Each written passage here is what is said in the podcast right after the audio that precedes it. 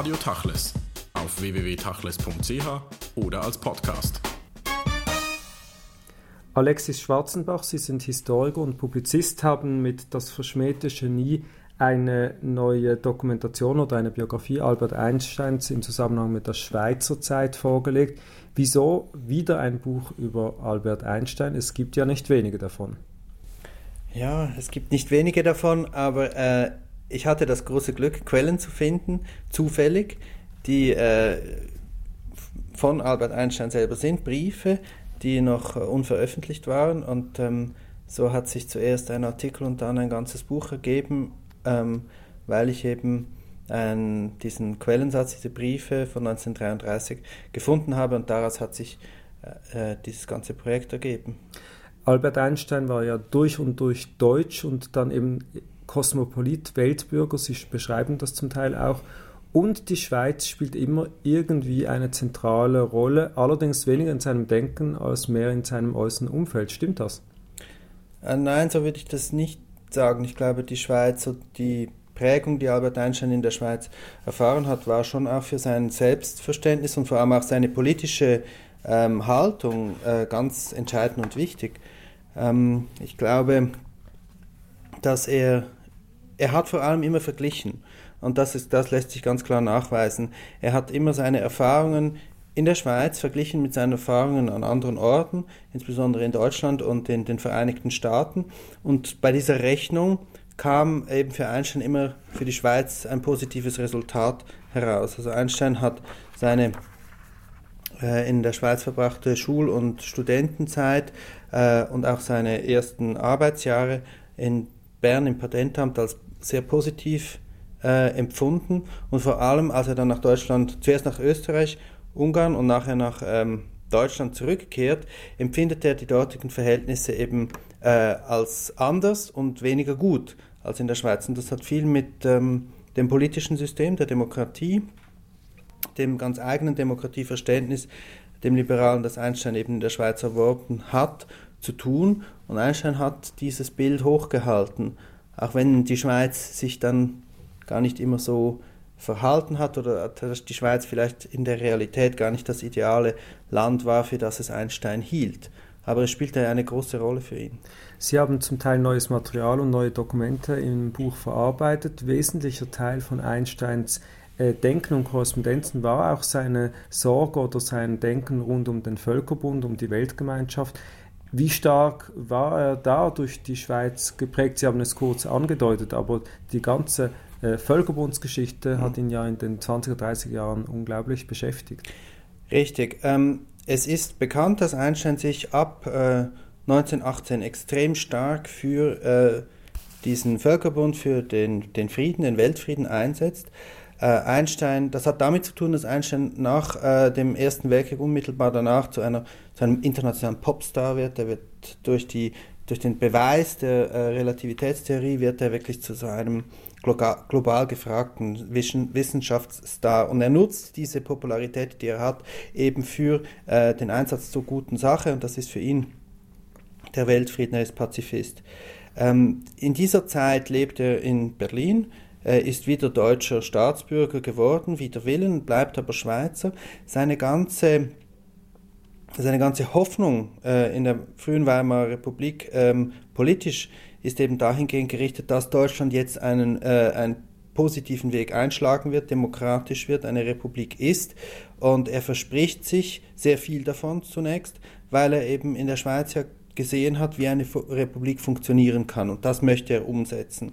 Und äh, er kämpft für diese Werte. Es gibt gerade am Anfang in der äh, Revolutionszeit in Deutschland 1918 einige äh, Briefe, in denen er direkt sein beginnendes äh, politisches Engagement in Zusammenhang mit der Tatsache stellt, dass er Schweizer ist. Äh, also er, er, er, erwähnt das und es ist, äh, eine, es ist ganz klar, dass dieses wichtige politische Engagement ohne die, ähm, die Schweizer Zeit, wo er ja nicht nur die Schweiz erlebt hat als äh, Einwanderer, sondern dann eben auch als Staatsbürger teilgenommen hat an einem oder konnte an einem politischen Prozess, dass das ganz entscheidend wichtig war für ihn äh, in dieser äh, späteren Phase. Und dann wird Einstein bitter enttäuscht von dieser Schweiz. Können Sie diesen Prozess ein wenig auch erklären? Was haben Sie da auch an neuen Materialien gefunden? Gut, Einstein setzt sich, wie gesagt, für äh, die Republik und für die demokratischen Kräfte in der Weimarer Republik ein und gerät damit natürlich in Konflikt mit dem aufziehenden Nationalsozialismus. Als 1933 im Januar die äh, Nazis an die Macht kommen, in Deutschland ist Einstein in den Vereinigten Staaten. Er äußert sich dann sofort äh, öffentlich negativ über die politischen Ereignisse in Deutschland, sagt sich von diesem Land fort, ähm, dessen Pass er eben äh, gar nicht mehr eigentlich wollte, aber aus, aus beruflichen Gründen wieder bekommen hatte. Und die Nazis fangen gleichzeitig an, öffentlich auf ihn einzuschlagen, äh, ihn natürlich ähm, zu diffamieren, weil er einer der äh, exponiertesten äh, jüdischen Intellektuellen äh, Deutschlands war und äh, Einstein natürlich eine Ziel Zielscheibe. Was die Nazis auch tun sofort, ist, sie äh, beschlagnahmen äh, Einsteins Vermögen und das Vermögen seiner Frau. Auch seine, seine sonstigen Immobilien und so weiter in Deutschland werden quasi eingezogen. Dagegen möchte sich Einstein wehren und er tut das, indem er von der Schweiz, dessen Staatsbürger er ja seit 1901 ist, äh, diplomatischen Schutz verlangt.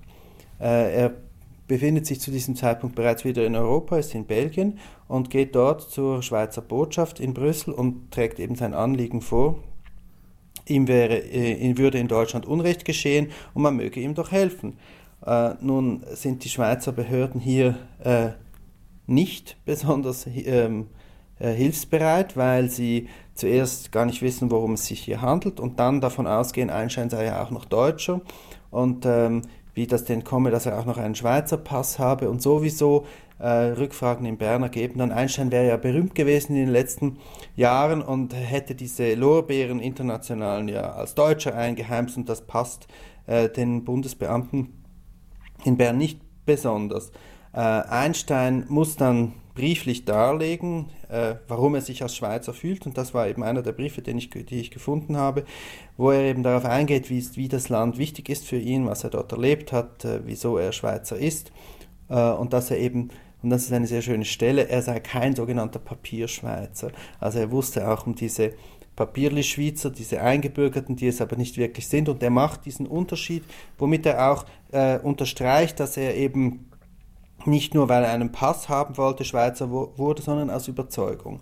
Und ähm, das wird dann insofern nicht honoriert, als eben dann Fragezeichen kommen aus Bern und als dann ein paar Wochen später dann Bern sich doch durchringt, vielleicht mal etwas zu versuchen in Berlin, aber die, ganze Schweizer Diplomatie der frühen 30er Jahre war ja nicht ähm, frühen, also gegenüber dem, dem Nazi Regime war ja extrem zaghaft. Auch in dem Fall versucht man das ein bisschen mit Gesprächen mit dem Auswärtigen Amt, aber Einstein sieht dann ziemlich schnell ein, dass da sowieso nichts mehr zu machen ist und die Nazis einen verbrecherischen Staat aufgezogen haben und mit normalen diplomatischen Wegen man nichts erreichen kann. Man muss sich vorstellen, Einstein war damals schon Nobelpreisträger, war weltbekannt, er war ein Popstar, auch damals schon äh, unter den Wissenschaftlern. Er war einer der meistzitierten Intellektuellen im nichtwissenschaftlichen Bereich in den Medien und die Schweiz äh, behandelt ihn wie einen normalen Durchschnittsbürger. Spricht ja für und gegen die Schweiz zugleich, aber das ist ja fast unvorstellbar heute. Das ist sicher heute unvorstellbar. Das Ganze hat natürlich eine Vorgeschichte und zwar genau mit dem Nobelpreis. Als Einstein diesen bekommt, 1923, befindet er sich auf einer Vortragstour in Japan, wo er äh, also riesige Vortragssäle füllt, indem er Deutsch äh, vorträgt und keiner versteht ihn, aber eben er ist ein Star, alle gehen sie ihn hören. Und so kann er diesen Preis nicht selber abholen. Es ist damals Usus, dass der diplomatische Vertreter des Landes, dessen Staatsbürger den Nobelpreis bekommen hat, diesen entgegennimmt. Der Schweizer macht sich auf, den zu holen und sein deutscher Kollege aber auch, weil sie beide denken, Einstein sei Schweizer bzw. Deutscher.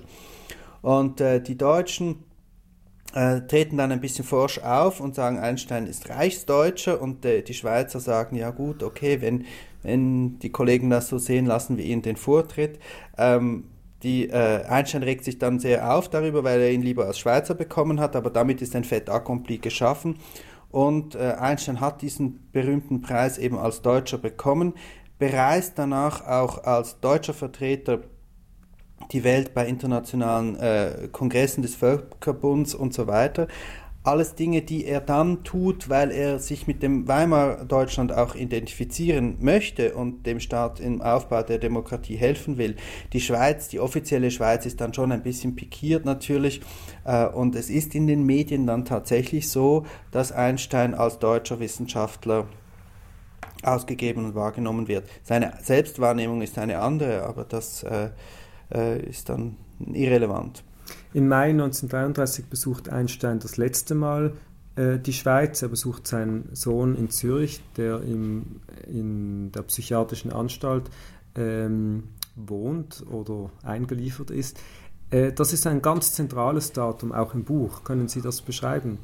Ja, dieser Besuch bei Eduard, dem jüngeren Sohn, äh, in Burghölzli, der kantonalen Nervenheilanstalt, ist äh, der letzte Besuch Einsteins in der Schweiz. Es äh, ist wenige Wochen nach seiner Rückkehr aus Amerika, zuerst hat er sich in Belgien versucht, sein Vermögen noch irgendwie zu retten und dann macht er sich auf in die Schweiz, eben noch einmal seinen Sohn hier zu besuchen. Eduard, der jüngere Sohn, ist ähm, mit einer Schizophrenie-Diagnose ins Burghölzli eingeliefert worden und ähm, das ist für Einstein wie für alle Eltern eine, eine schwierige Situation, aber er hat eine ganz eigene quasi deterministische äh, Perspektive auf diese auf Geisteskrankheiten. Er Einstein hält diese für absolut erblich und ähm, ist 100% davon überzeugt, dass diese schlechten Gene von seiner äh, ersten Frau kommen und sagt das auch immer wieder äh, ganz eindeutig. Ähm, dass äh, diese Krankheit seines Sohnes also nur eben das schlechte Erbgut seiner Frau ist, mit der er sich äh, in einem wüsten Rosenkrieg getrennt hat und von der er wirklich sich auf eine wüste Art und Weise getrennt hat. Auf jeden Fall äh, kommt er dann nochmal nach Zürich, um äh, ein bisschen auch zum Rechten zu sehen oder zu schauen, was jetzt ist, was da los ist. Und das, ähm, wir wussten eigentlich immer sehr wenig über diesen letzten Besuch bei Eduard, der damals im Burghölzli eingeliefert war, eingewiesen als Patient, bis dann einer, äh, ein Leser meiner, äh, einer Einstein-Publikation äh, mir geschrieben hat vor ein paar Jahren und gesagt hat, mein Vater war Pfleger in Burg Hölzli und ich habe Aufnahmen von Einstein. Und diese äh, drei Bilder, bisher unveröffentlicht, sind jetzt auch im Buch abgedruckt und sie zeigen, wie Vater und Sohn sich eben in Burg Hölzli zum letzten Mal sehen oder begegnen. Weil auf dem einzigen Bild, wo sie beide drauf sind, schauen sie sich nämlich nicht an. Und diese unglaubliche Kluft, die es zwischen Vater und Sohn gibt, ist auch auf diesem äh, sehr eindrücklichen Porträt äh, ganz deutlich. Wir sehen auf der einen Seite Einstein, der ähm, Geige gespielt hat oder spielen wird. Auf jeden Fall hält er das Instrument in den Händen und schaut irgendwie in die Ferne. Und Eduard sitzt daneben, äh, sehr adrett gekleidet, ein hübscher junger Mann, der in ein Buch liest. Eduard war musisch begabt, er hat Gedichte geschrieben, er hat wahnsinnig viele Bücher gelesen, schon als ganz kleines Kind und äh, wollte ähm, unbedingt Psychiatrie studieren und hat sich dann ein bisschen verloren in diesen Tiefen der, der Psychoanalyse auch und ähm, Einstein hat, hatte nie Interesse für diese Art von ähm, Begabung seines Sohnes, im Gegensatz zur Mutter, die das literarische Schaffen, die Gedichte ihres Sohnes immer sehr unterstützt hat, sie geschätzt hat, bis zu ihrem Tod immer dafür Sorge getragen hat, dass diese Werke erhalten bleiben.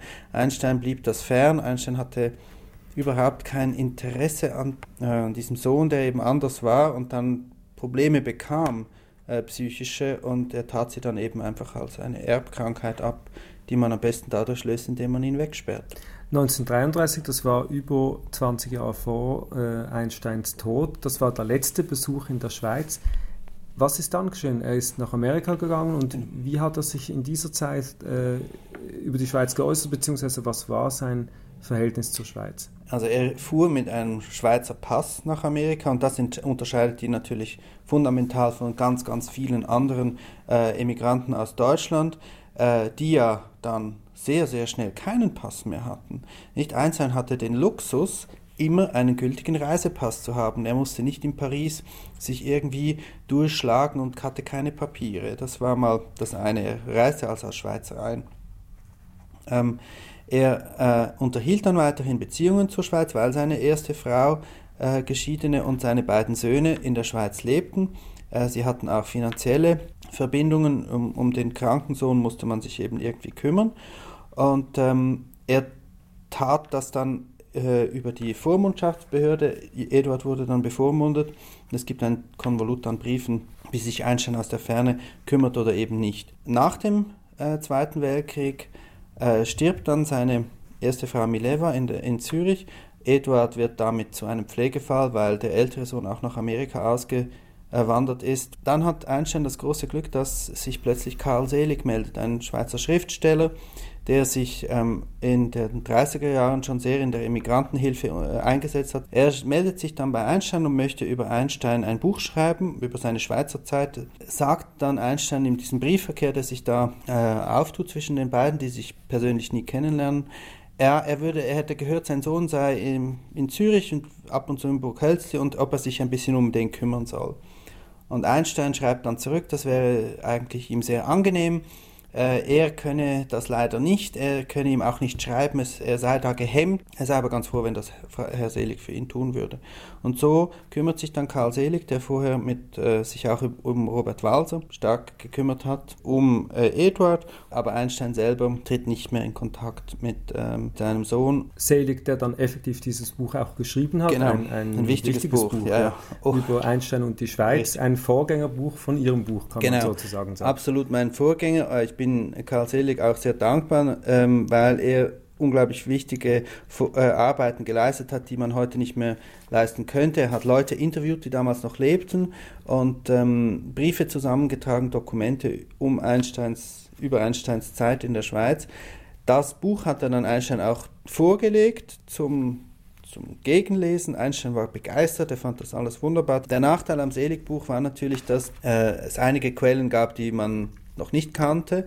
Und zum anderen, äh, das ist immer das Problem, über eine lebende Person zu schreiben, der man das auch noch vorlegt, un, unbeabsichtigt oder, oder, mehr oder weniger, ähm, fühlt man sich dann doch verpflichtet, gewisse Dinge im Sinne des Beschriebenen darzustellen. Und das war bei Einstein sicherlich der Fall. Die, seine ganze Beziehung zu seiner ersten Frau, die ganze Beziehung zu den Kindern, sein ganzes Privatleben wurde ausgeklammert oder eben beschönigt dargestellt. Sie haben unter anderem dann auch Korrespondenzen im Buch eingebracht, die das neu belegen. Mhm. Sie zitieren Einstein, ich habe dieses Land im gleichen Maß gern, als es mich nicht gern hat. Er bringt da eigentlich äh, gut auf den Punkt, was Sie in Ihrem Buch beschreiben wenn man das gelesen hat, hat man ja schon zum Teil sehr dumpfe Gefühle. Was würden denn Sie sagen, lernt man über die Schweiz an und für sich, wenn man diese Perspektive hat, äh, wie sie sich gegenüber Einstein verhalten hat und wie dieses ambivalente Verhältnis letztlich zu Ende gegangen ist? Man kann etwas erfahren, was ja auch sonst bekannt ist, ähm, aber äh, anhand von einem einer interessanten Figur, einer berühmten Figur. Die interessante Tatsache, dass ja die Schweiz schon im 19. Jahrhundert das demokratisch fortschrittlichste Land Europas war ähm, und hier Freiheiten gegolten haben, zumindest für die männliche Bevölkerung, die man weit und breit sonst äh, in Europa und auch sonst wo nirgends fand. Und dieser, diese, diese relative positive Vergleich nicht? Er verändert sich halt im Laufe des 20. Jahrhunderts, bis wir dann 1971 das letzte Land der Welt sind, das die Frauen noch nicht äh, wählen lassen. Ob es jetzt Frauen oder andere Dinge sind, gibt es diese Verengung der Perspektive im 20. Jahrhundert. Und das äh, stimmt natürlich auch für äh, Immigranten, für Einwanderer.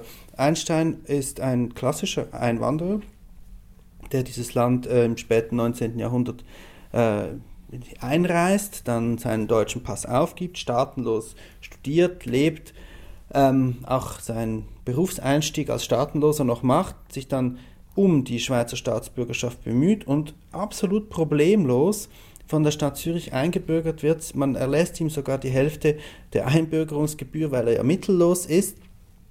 Und Einstein kann hier sich fabelhaft integrieren und tut das auch. Er wird äh, Bundesbeamter, er heiratet, hat dann zwei Kinder, ähm, ist absolut äh, ein, ein, Modellfall der Integration und das erlebt er natürlich auch als, als extrem positiv. Und daraus, darauf begründet sich auch seine, seine Kritik an anderen Ländern, insbesondere Deutschland, wo ja jüdische Einwanderer im sogenannten Ostjuden dann eben äh, politisch thematisiert wurden und denen eben das Leben schwer gemacht wurde, äh, de, denen es eben nicht so leicht fiel, oder leicht gemacht wurde, sich zu integrieren.